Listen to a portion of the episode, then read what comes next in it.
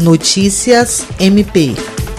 Tendo em vista a frente fria prevista para os próximos dias, o Ministério Público do Estado do Acre está recebendo doações de roupas, cobertores, agasalhos para serem destinados a pessoas em situação de vulnerabilidade.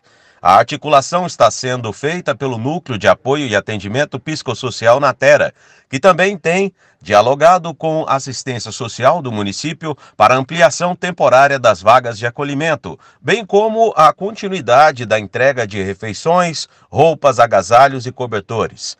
Para contribuir, basta levar sua doação até o prédio sede do Ministério Público do Estado do Acre, localizado na rua Marechal Deodoro, número 472, no centro, das 8 às 18 horas, na recepção ou na guarita do prédio.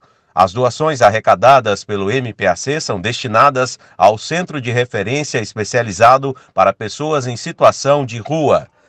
William Crespo, para a Agência de Notícias do Ministério Público do Estado do Acre.